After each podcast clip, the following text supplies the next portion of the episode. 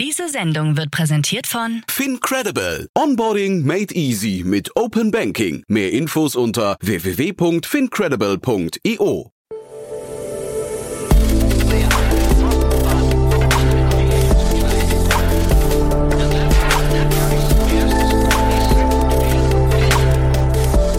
Startup Insider Daily. Interview. Herzlich willkommen zu Startup Insider Daily. Mein Name ist Jan Thomas und heute geht's mal wieder um den Gesundheitsmarkt. Ich spreche mit Oliver Welter. Er ist CTO und Co-Founder von Nia Health. Die ganz langen und treuen Hörerinnen und Hörer von euch kennen das Unternehmen vielleicht schon. Ich hatte mal mit Dr. Reem Al-Nebari gesprochen. Das ist die Co-Gründerin von Nia Health. Das ist fast drei Jahre her, also eine der ersten Folgen, die wir hier aufgenommen haben. Und seitdem hat sich das Unternehmen toll entwickelt, hat jetzt eine Finanzierungsrunde abgeschlossen, über die wir sprechen. Es geht generell um klinische Diagnose und Therapiesysteme zur kontinuierlichen digitalen Unterstützung von Hauterkrankungen. Und das ist natürlich ein Riesenproblem, ein Riesenmarkt natürlich auch, wenn man es äh, aus Startups sich positiv betrachten möchte. Aber auf jeden Fall toll, dass sich darum gekümmert wird. Alles weitere kommt jetzt, wie gesagt, von Oliver Welter, dem CTO und Co-Founder von Nia Health. Werbung. Sei dabei beim HTGF Family Day am 11. und 12. Juni in der Station Berlin. Für zwei Tage voller Inspiration und Business. Tauche ein in ein einzigartiges Netzwerkerlebnis mit bis zu 1500 Teilnehmenden. Erkunde das innovative Seed- und Later-Stage-Portfolio des Hightech Gründerfonds. Lass dich vom vielseitigen Programm inspirieren und knüpfe wertvolle Kontakte. Sichere dir jetzt dein Ticket. Mehr Informationen findest du unter www.family-day-htgf startup.de. Startup Insider Daily. Interview. Cool, ja, ich freue mich. Ich bin verbunden mit Oliver Welter. Er ist CTO und Co-Founder von Nia Health. Hallo Oliver. Hallo Jan. Ja, freue mich sehr, dass wir sprechen. Glückwunsch zur Runde. Ähm, toll, was ihr macht. Äh, erzähl doch mal. Vielen Dank. Ähm, ja, was machen wir? Wir haben uns 2019 gegründet und entwickeln äh, mobile Lösungen für die Dermatologie, vor allem mit, Zen mit Fokus auf den Patienten. Also wir unterstützen bei chronischen Hauterkrankungen wie Neurodermitis, Psoriasis und bieten sozusagen eine mobile Begleitung für die Therapie an. Hm. Ist äh, natürlich ein unangenehmes Thema. Ne? Zeitgleich cool, wenn sich, ähm, wahrscheinlich können sich, da kann es gar nicht genügend Lösungsansätze geben, ne? weil ich glaube, Patienten, die betroffen sind, äh, freuen sich über jeden, über jeden Lichtblick. Ne? Total. Also wir haben viel mit Patienten gesprochen im Vorhinein, auch jetzt auch während der Entwicklung immer permanent im Austausch mit Patienten und der Leidensdruck ist immens hoch und ja, der Need einfach dort eine Lösung zu haben, die ja, sagen wir mal, in, in, zusätzlich zu dem, was ich vom, von Arztseite bekomme und aus Kliniken, ähm, da besteht einfach ein Riesenbedarf und da können wir gut unterstützen. Und ja, wie du richtig sagst, äh, da kann es gar nicht genug Lösungen geben. Wo steht ihr heute? Ähm, ich hatte erwähnt, wir haben das Unternehmen 2019 gegründet. Im selben Jahr haben wir unsere erste Applikation, die NIA, ähm, auf den Markt gebracht, die sich an Neurodermitiker errichtet. Ein Jahr später haben wir mit Sorea eine zweite Lösung für Psoriasis auf den Markt gebracht und seitdem haben wir einige Kooperationen mit Krankenkassen schon und ähm, ja sind recht gut am Markt auch schon präsent. Ich glaube, wir sind die meist äh, runtergeladene App in dem Bereich Neurodermitis und äh, haben jeden Monat so um die 1000 neue ähm, Nutzer. Ich glaube insgesamt so um die 40.000 aktuell. Und ähm, ja, ähm, weiten unsere Kooperation mit Krankenkassen weiter aus, äh, haben mehr und mehr Partnerschaften, ähm, sind auch sehr viel in klinischen Studien involviert. Also im Gesundheitswesen verzahnen wir uns immer mehr. Wie hat dich denn eigentlich der Weg dahin geführt? Denn äh, du kommst aus einer ganz anderen Ecke ursprünglich, ne? Ja, kommt drauf an. Also ich habe mal äh, irgendwann vor Ewigkeiten in Berlin Informatik studiert, habe dann im, im Fintech-Sektor gearbeitet und Online-Marketing, aber gut vor neun Jahren meine ersten Erfahrungen im Gesundheitssektor gemacht, äh, habe für das Unternehmen Care Syntax gearbeitet, auch als CTO, äh, habe dort quasi ähm, das Gesundheitswesen kennengelernt, vor allem aber auch die klinische Seite kennengelernt. Und als ich Tobias Seidel kennengelernt habe, vor ja gut 2018 war das, ähm, dann die Entscheidung getroffen, was eigenes auf die Beine stellen zu wollen. Und war aber ganz klar nach den Erfahrungen, die ich schon gesammelt hatte, ich möchte im Gesundheitswesen bleiben, aber ich möchte vor allem auch etwas machen, was direkt mit dem Patienten interagiert, mhm. ähm, weil natürlich die technischen Lösungen, die wir jetzt auch in vielen Industriezweigen schon gesehen haben und die auch schon sta teilweise Standards sind, man hat den Eindruck, das Gesundheitswesen hinkt noch so ein bisschen hinterher. Und meine persönliche Motivation war, diese Technologien halt im Gesundheitswesen auch mit etablieren zu können. Und ja am Ende des Tages den Patienten hier einen wirklichen Mehrwert stiften zu können.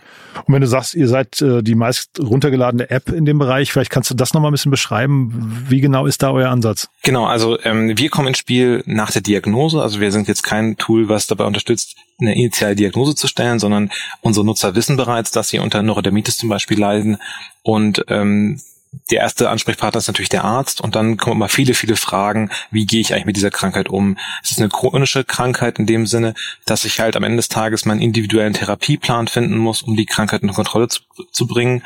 Und das setzt zum einen voraus, dass ich natürlich Informationen habe, ähm, wie ich mit dieser Krankheit umgehen muss und was auch ich sozusagen herausarbeiten muss, was für mich relevant ist. Und da kommen wir ins Spiel. Wir haben also einen sehr dedizierten Wissensbereich in der Applikation, der zum ja, Informationsaufbereitung dient. Und der zweite Aspekt ist, ähm, wenn es darum geht herauszufinden, was mich selber betrifft, muss ich eben Daten erheben und schauen, dass ich halt systematisch erarbeite, was hat positive, was hat negative Effekte auf meinen Gesundheitszustand.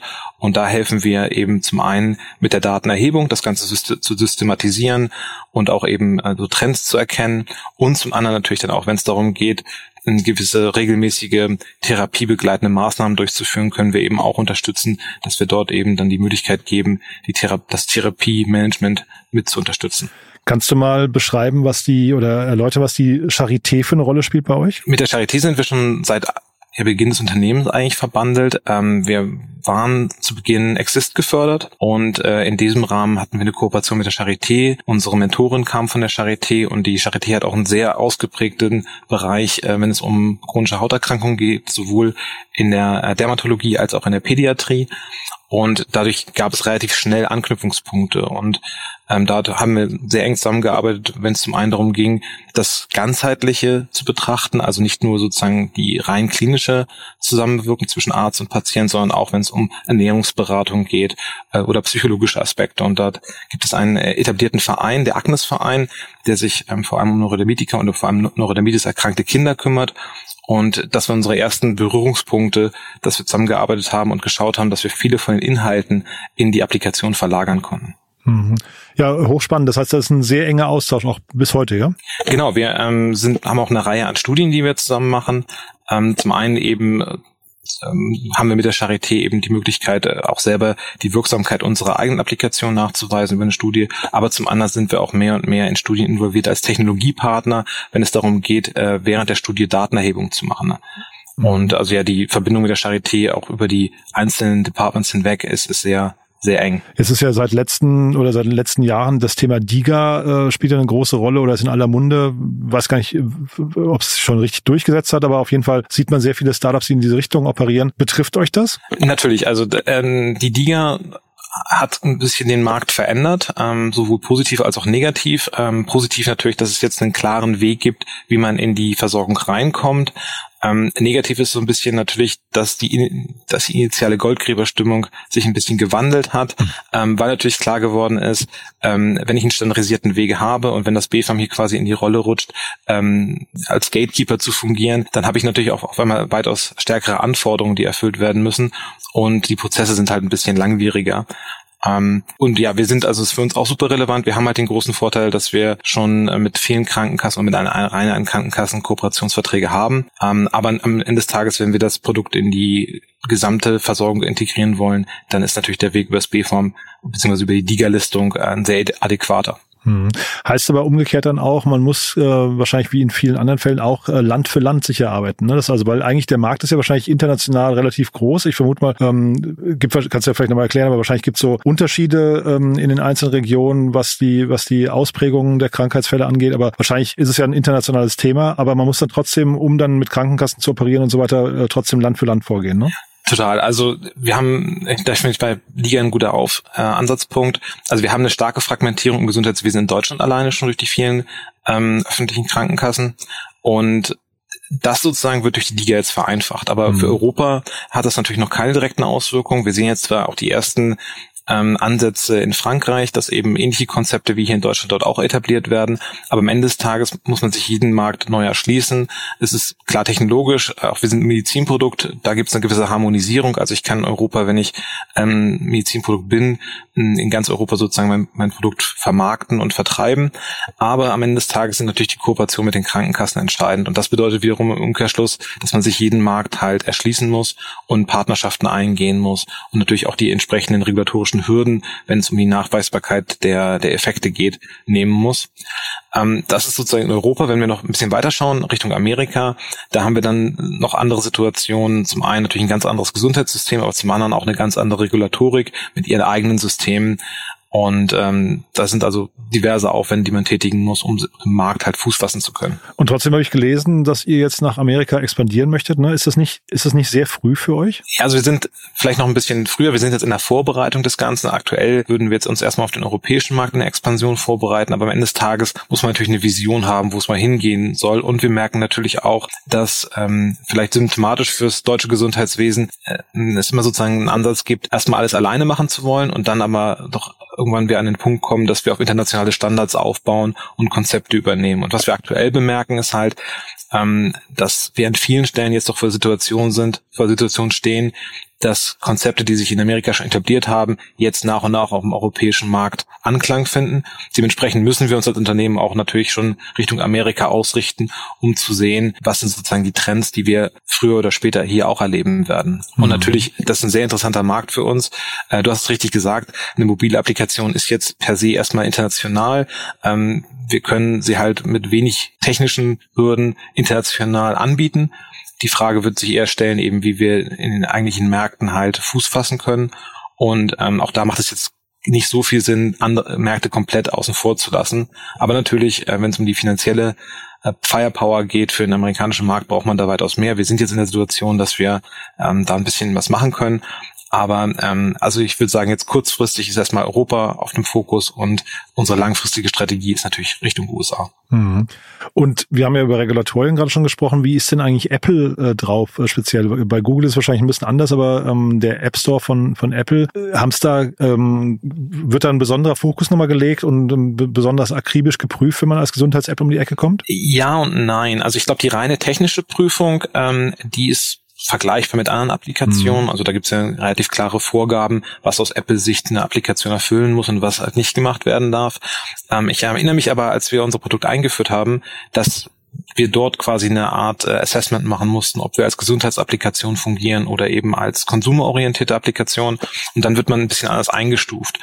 Ähm, aber im Großen und Ganzen habe ich jetzt nicht den Eindruck, dass die Hürden für die für den App Store schwieriger sind für Gesundheitsapplikationen als für ähm, konsumerorientierte mhm. Applikationen. Mhm. Was interessant war, das haben wir auch erlebt äh, während, während Corona, ähm, als es dann darum ging, dass viele Applikationen irgendwelche Aussagen über Covid getätigt haben, da wurde noch immer ganz klar nachgefragt, ähm, ob man denn auch die medizinische Expertise hat, solche Aussagen zu mhm. tätigen. Und wir hatten zum Beispiel auch Artikel in unserer Applikation, wo es um Neurodermitis und Corona oder beziehungsweise auch um die Impfung ging.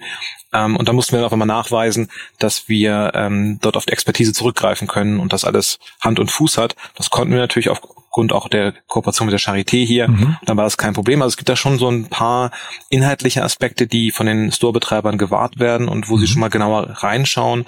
Aber in den meisten Fällen gilt, gelten für uns dieselben Kriterien wie für andere Applikationen auch. Mhm. Und jetzt sprechen wir ja vor dem Hintergrund eurer Finanzierungsrunde. Vielleicht magst du uns da nochmal kurz durchführen? Sehr, sehr gerne. Ähm, ja, wir haben jetzt vor kurzem äh, die Pressemitteilung rausgegeben, dass wir eine, eine Finanzierungsrunde geschlossen haben. Ähm, ja, als Lead Investor ist der HTGF hier zu nennen, ähm, haben quasi in diesem Rahmen ähm, ja bis dreieinhalb Millionen Euro aufgenommen und mit diesem Geld wollen wir jetzt vor allem eben die Expansion vorantreiben. Ich hatte ja schon erwähnt, also Europa steht eigentlich jetzt in unserem Fokus. Aber neben der Applikation, die jetzt schon seit ein paar Jahren am Markt ist, sind wir natürlich auch drauf und dran, noch tiefer in die Technologie einzusteigen und jetzt auch KI-basierte Maßnahmen mit einzuführen.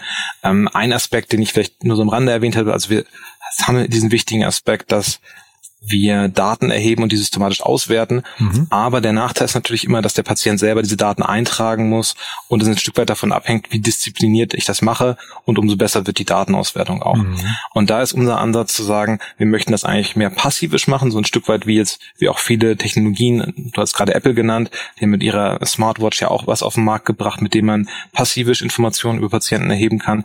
In diese Richtung gehen wir auch. Wir möchten also eigentlich dazu übergehen, dass wir Daten sukzessive erheben, die auswerten können und eigentlich das, die eigentliche Arbeit für einen Patienten reduzieren können. Und da kommen wir über Technologien aus dem Bereich Machine Learning nicht äh, herum. Und das ist sozusagen auch ein Aspekt, in den wir jetzt investieren werden, das nochmal weiter ausweiten werden, dass wir vor allem mit Bildern und Natural Language Processing in der Lage sind, Informationen herauszukristallisieren. Und der andere Aspekt ist natürlich noch neben sozusagen der europäischen Expansion, ähm, dass wir auch nochmal in andere dermatologische Indikationen vordringen möchten. Mhm. Ich versuche mir gerade so ein bisschen vorzustellen, wie groß euer Thema sein kann, mal, weil der Markt ist wahrscheinlich sehr, sehr groß. Ne? Wir haben jetzt noch nicht äh, darüber gesprochen, wie das Geschäftsmodell genau aussieht, aber vielleicht kannst du mal so einen Blick in die Zukunft werfen, eine Prognose, wie groß kann euer Unternehmen werden? Also angefangen mit Neurodermitis, wenn wir jetzt die anderen dermatologischen Erkrankungen, die einen mhm. ähnlichen Krankheitsverlauf ähm, tätigen, dann haben wir hier einen sehr, sehr großen Markt vor uns. Aber am Ende des Tages sind die Lösungen, die wir hier konzipieren, noch nicht mehr, mehr auf die Dermatologie beschränkt, ähm, weil viele von den Mustern, die wir eigentlich in der ähm, ja, Therapieunterstützung sehen, sich auch für allergologische Krankheiten mhm. anwenden lassen. Ähm, also das extrem weiter Spektrum. Wir sehen es eben am Ende des Tages als Differenziator zu bestehenden Lösungen, auch im Bereich der Telemedizin, dass wir halt diesen holistischen Ansatz verfolgen wollen. Wir sozusagen direkt am Patienten ansetzen und dann nach und nach alle Schnittstellen des Patienten hier bedienen können. Und dementsprechend ist, ist der Markt also kaum abzuschätzen, wie groß er werden kann.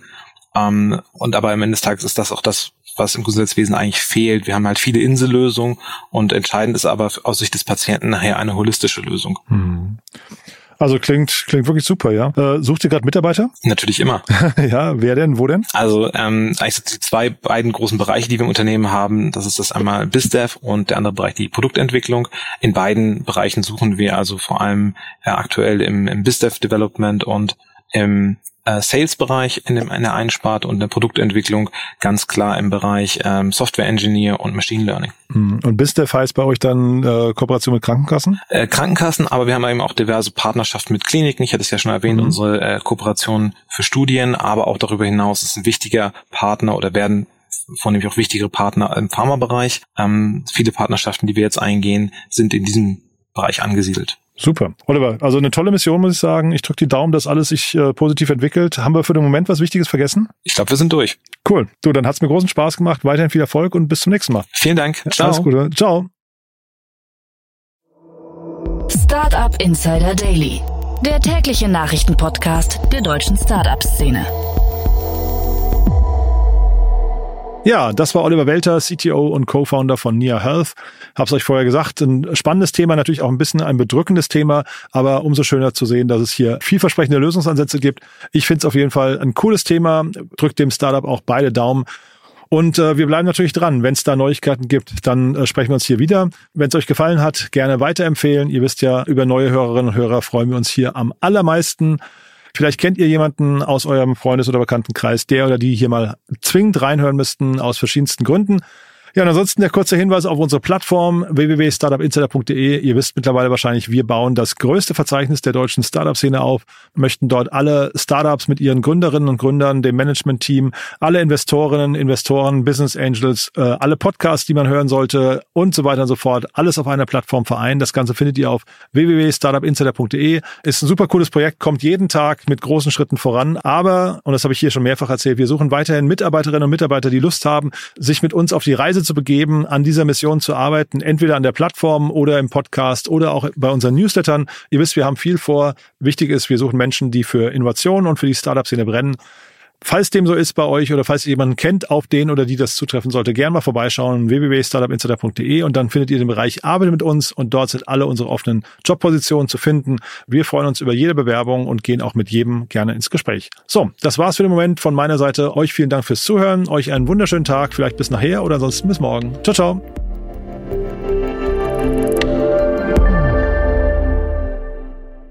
Diese Sendung wurde präsentiert von Fincredible. Onboarding made easy mit Open Banking. Mehr Infos unter www.fincredible.io.